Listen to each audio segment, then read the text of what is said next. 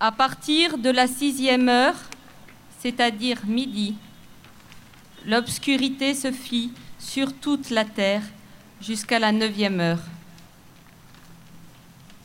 Vers la neuvième heure, Jésus cria d'une voix forte, Élie, Élie, lema sabachthani, ce qui veut dire, Mon Dieu, mon Dieu, pourquoi m'as-tu abandonné? L'ayant entendu, quelques-uns de ceux qui étaient là disaient, Le voilà qui appelle le prophète Élie. Aussitôt, l'un d'eux courut prendre une éponge, qu'il trempa dans une boisson vinaigrée. Il la mit au bout d'un roseau, et il lui donnait à boire. Les autres disaient, Attends, nous verrons bien si Élie vient le sauver.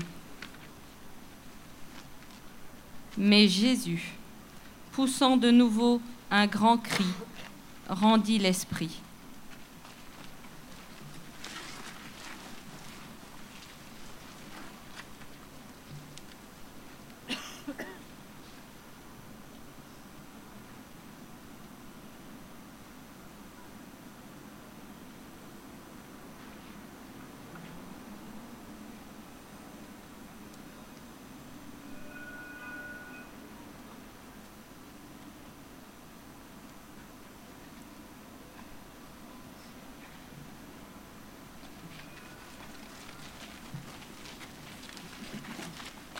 Et voici que le rideau du sanctuaire se déchira en deux, depuis le haut jusqu'en bas.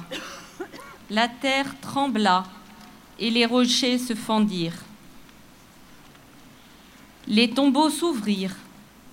Les corps de nombreux saints qui étaient morts ressuscitèrent. Et, sortant des tombeaux après la résurrection de Jésus, ils entrèrent dans la ville sainte et se montrèrent à un grand nombre de gens. À la vue du tremblement de terre et de ces événements, le centurion et ceux qui, avec lui, gardaient Jésus, furent saisis d'une grande crainte et dirent, Vraiment, celui-ci était fils de Dieu.